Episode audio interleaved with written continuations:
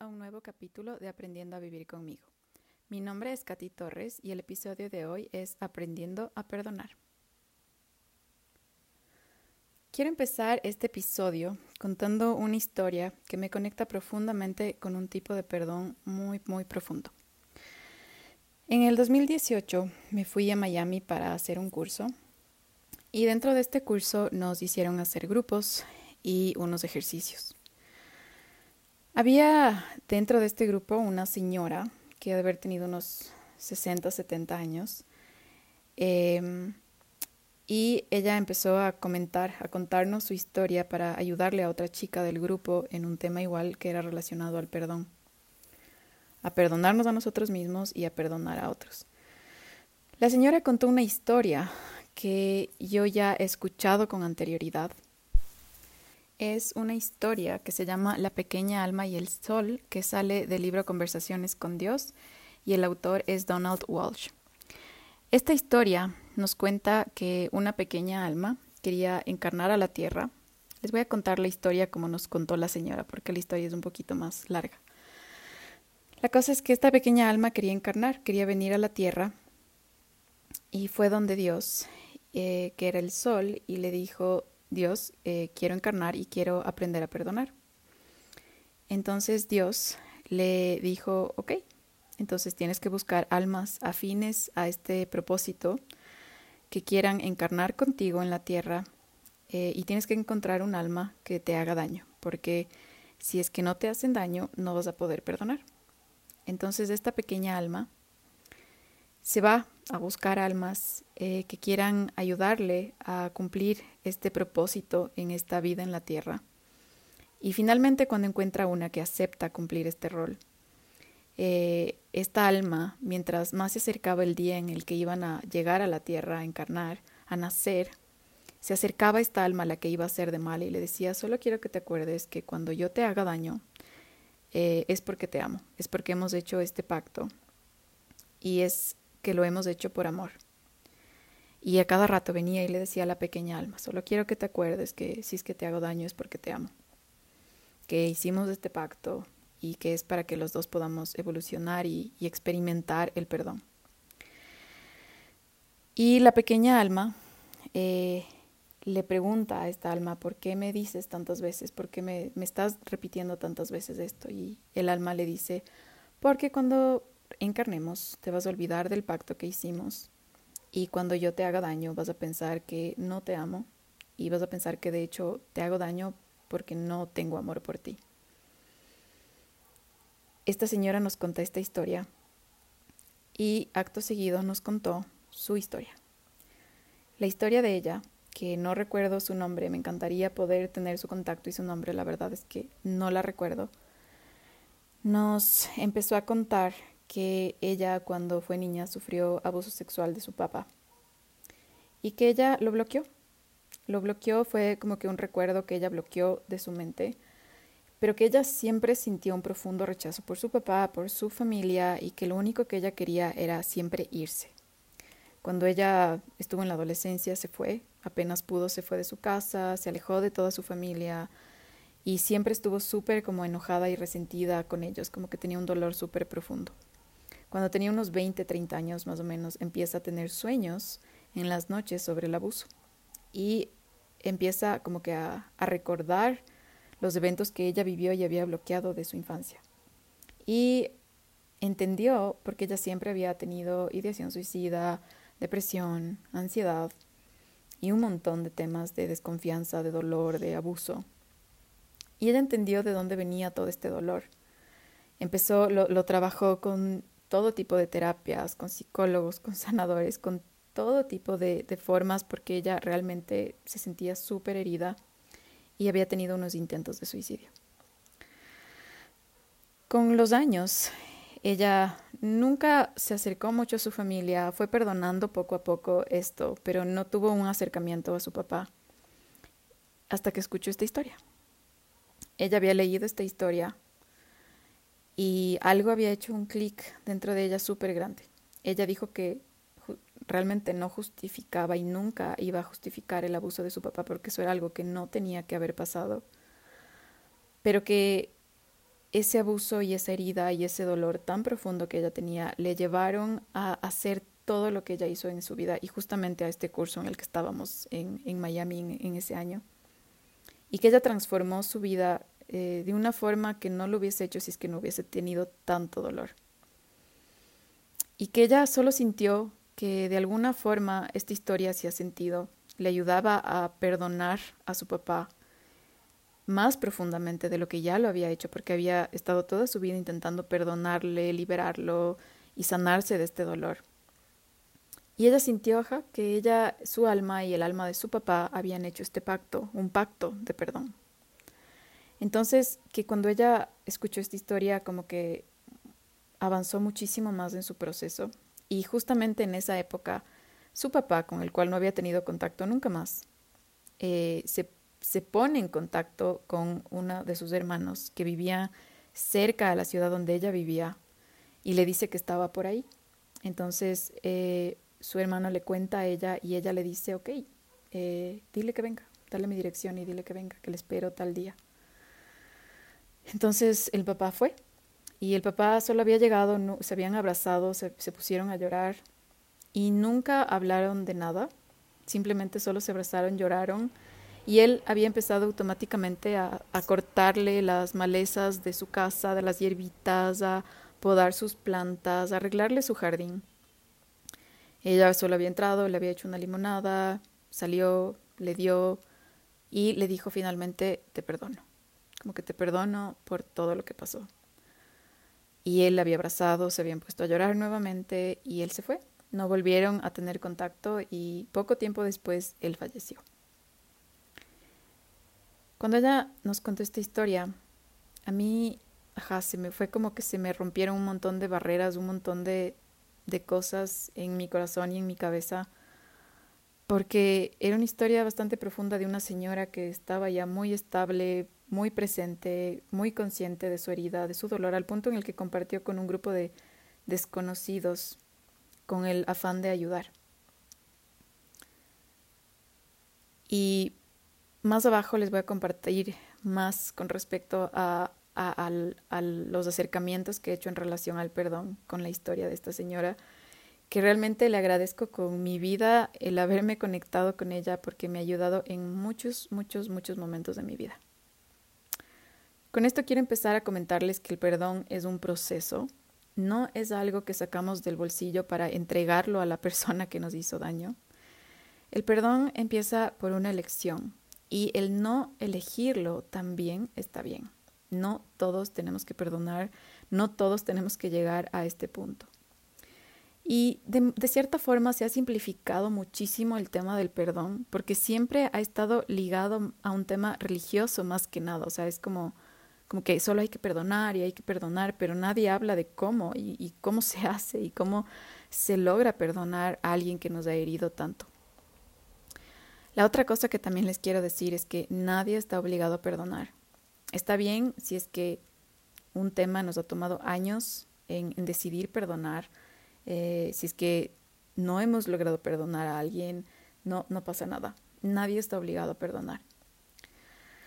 El perdón no es un acto que entregamos a otra persona o que lo hacemos por la persona que nos hirió. El perdón es un proceso que lo hacemos por nosotros. ¿Por qué? Porque perdonar nos libera. Perdonar te libera a ti mismo del rencor, de la rabia, de ira, del resentimiento, del trauma, del dolor. Eh, el resentimiento de cierta forma es algo que nos sigue atando a la persona que nos hirió y muchísimas veces hubo amor en ese vínculo que después no, nos hirió. Eh, o, o sigue habiendo amor con la persona con la que nos hizo daño. Y muchas veces por eso el perdón o el resentimiento o el dolor se convierten en un proceso más complejo porque hay una mezcla de emociones en, de como de ira, pero cariño, pero como que quisiera perdonarte, pero me duele demasiado y al mismo tiempo a veces sentimos odio. Y eso es parte natural de un proceso de perdón o de, o de una herida. Muchas veces em, o sea, más que nada lo que yo les quiero compartir es que el, perdón es un proceso interno y es un proceso individual que es muy, muy tuyo y que te tomes todo el tiempo que necesitas y que hagas todo el proceso que necesitas y que nadie te lo puede exigir, ni presionar, ni empujar a que el perdón ya se dé. Perdonar es liberarte de ese dolor, de ese resentimiento, es permitir que la herida se cierre y poder seguir adelante. Por eso es que el perdón es un proceso para ti. Perdonar no implica que la persona que te hirió vuelva a tu vida ni que las cosas sean como, como antes. Perdonar no es olvidar. Puedes perdonar a alguien que ya no es parte de tu vida o a alguien que ya no está vivo o a alguien que nunca conociste, alguien que sabes que te hizo daño pero que no tienes idea, ya no te acuerdas. Puedes perdonar y elegir también qué es lo que quieres hacer con ese vínculo, con esa relación que tienes o tenías con esa persona.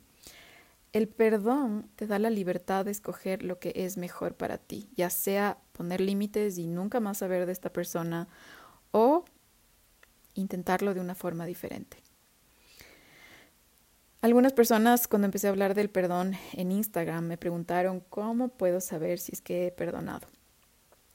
Eh, y yo creo que es como mirar una cicatriz, una herida que ya cicatrizó. Recuerdas lo que te lastimó, la experiencia, pero ya no te duele.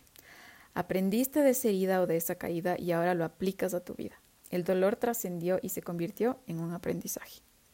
Hay heridas que son más fáciles de perdonar y de sanar que otras.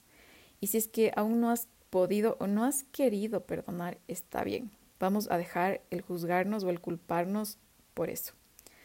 A veces también es súper sano el ser conscientes que estoy eligiendo no perdonar y, saber que estoy tomando esa decisión, porque siento que no es el momento para hacerlo, no, no estoy lista o no estoy listo.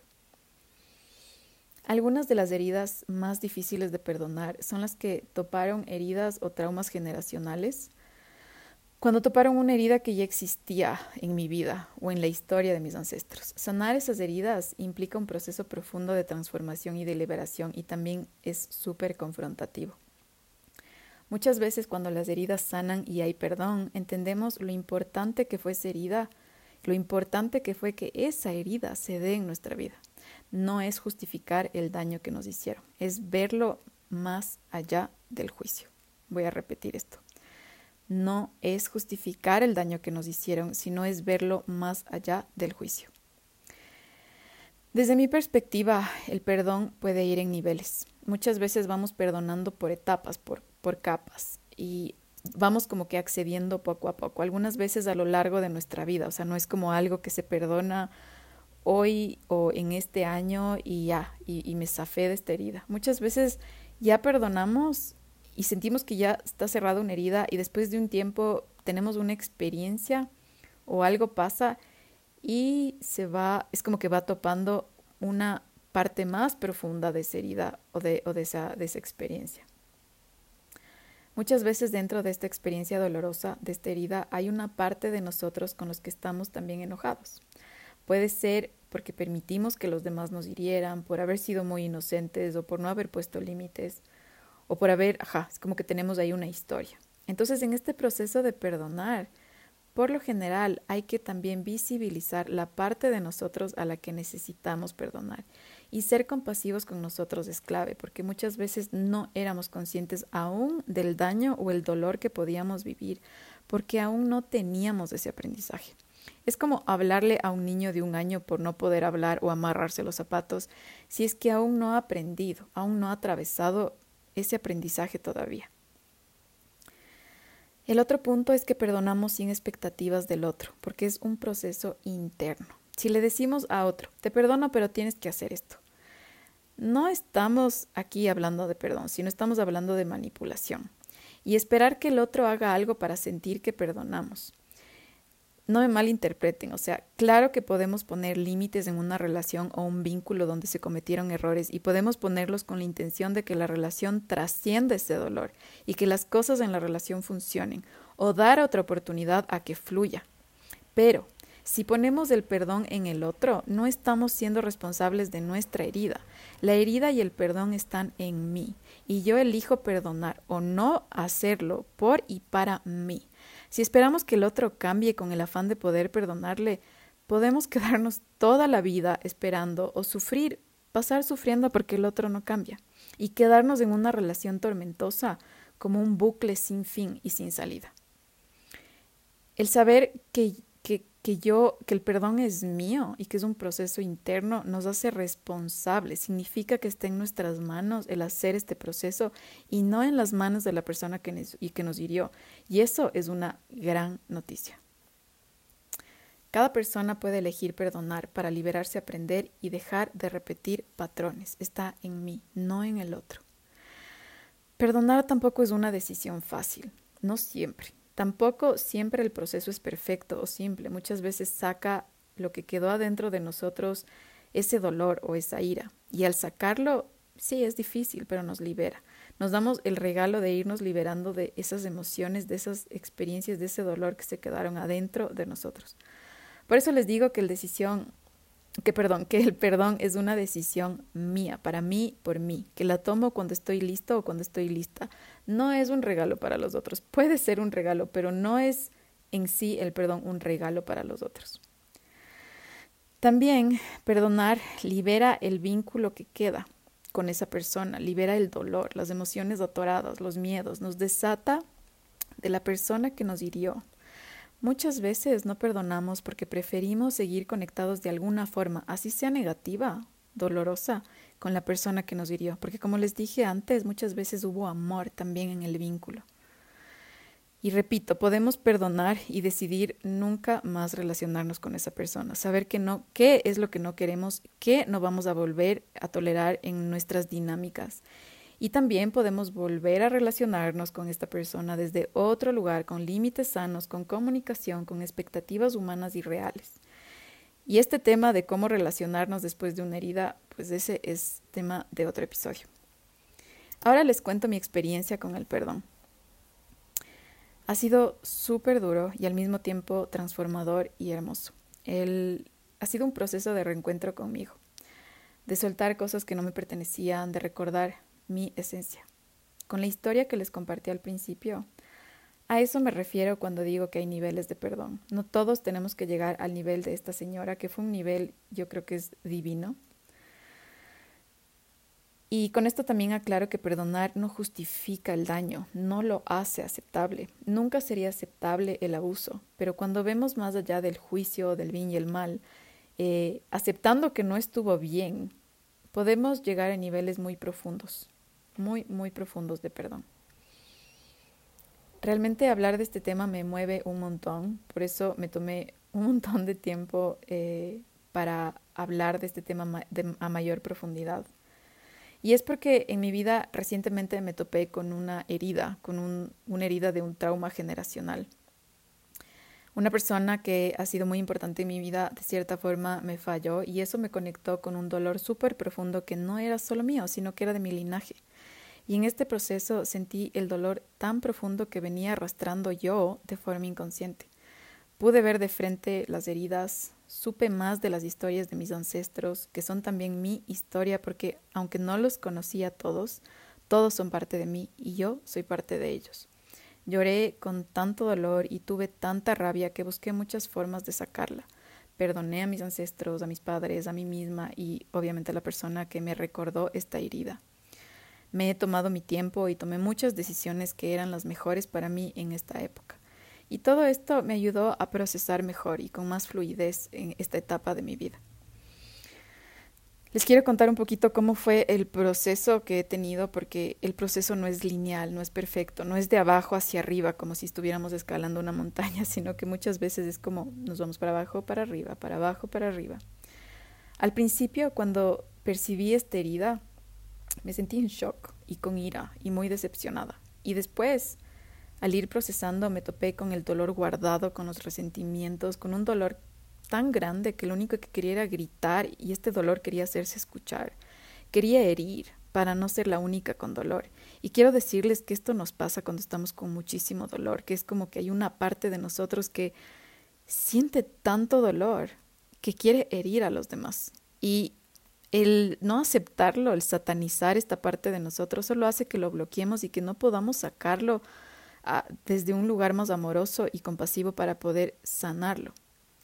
Lo mejor que podemos hacer, como les digo, es buscar una forma de canalizarlo sin herir a los demás ni herirnos. No siempre lo vamos a lograr, pero es con esta conciencia y con esta aceptación que podemos acercarnos a estas emociones difíciles con más respeto y con más como conciencia. Entonces eso fue lo que hice. Enfrenté con amor, le di un espacio al dolor, a la ira, a la rabia, a la decepción, al resentimiento, poco a poco.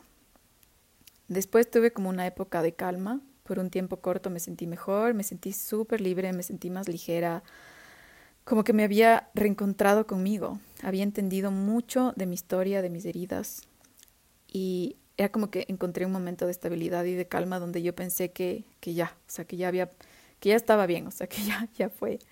Y una noche con un mal sueño me conecté nuevamente con el dolor y una ira súper, súper, súper grande, más grande que antes, más grande de lo que había sentido en todo este proceso. Y sentí esta parte de mí. Me conecté con la defensora que hay en mí. Todos tenemos un defensor, como que esta parte de nosotros que es como como que un guerrero. Me conecté con esta parte de mí que yo sentí que se puso al frente mío y gritaba y decía, ya no más. Y desde este lugar, con muchísima ira, puse un montón de límites y de barreras. Y fue como que dije, voy a hacer un espacio, voy a borrar todo esto. Y empecé a hacerlo, desde este lugar igual consciente. Y con esta, muchas veces cuando estamos así como con el guerrero o con tanto dolor, a veces dejamos de verles a las otras personas humanas y vulnerables. Y yo en ese tiempo, no fue mucho tiempo, fue una semana, sentí que cerré mi corazón y lo hice de forma consciente. Yo sabía que lo había cerrado y yo decía, ok, lo voy a cerrar porque siento que necesito cuidarme y protegerme y poner barreras súper grandes hasta estar bien de verdad y que esto ya no me afecte.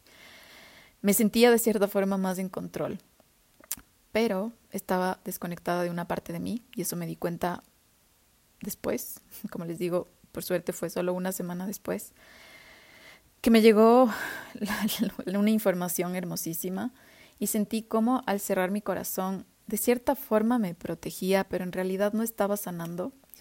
Y al cerrar mi corazón, lo cerré también conmigo. Lloré lo que tuve que llorar, sentí el dolor de perder vínculos que fueron muy importantes en mi vida, sueños, metas que, que tuve que soltar y que dejar ir.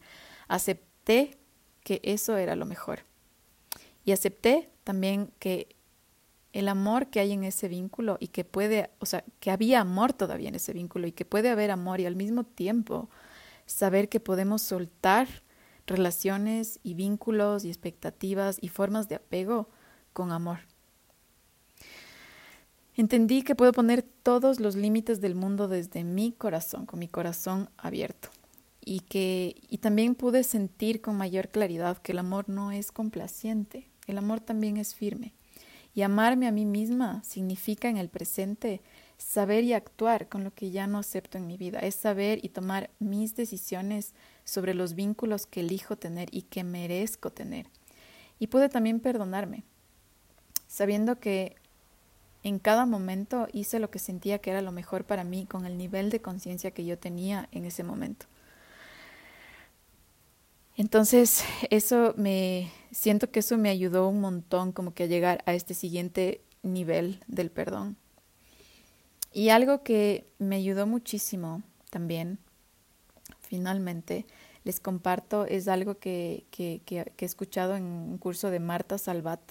Marta Salvat es eh, una señora que habla muchísimo del curso de milagros y en un curso que estuve con ella, ella nos dio unos papelitos que decía, yo en tu lugar hubiera hecho lo mismo.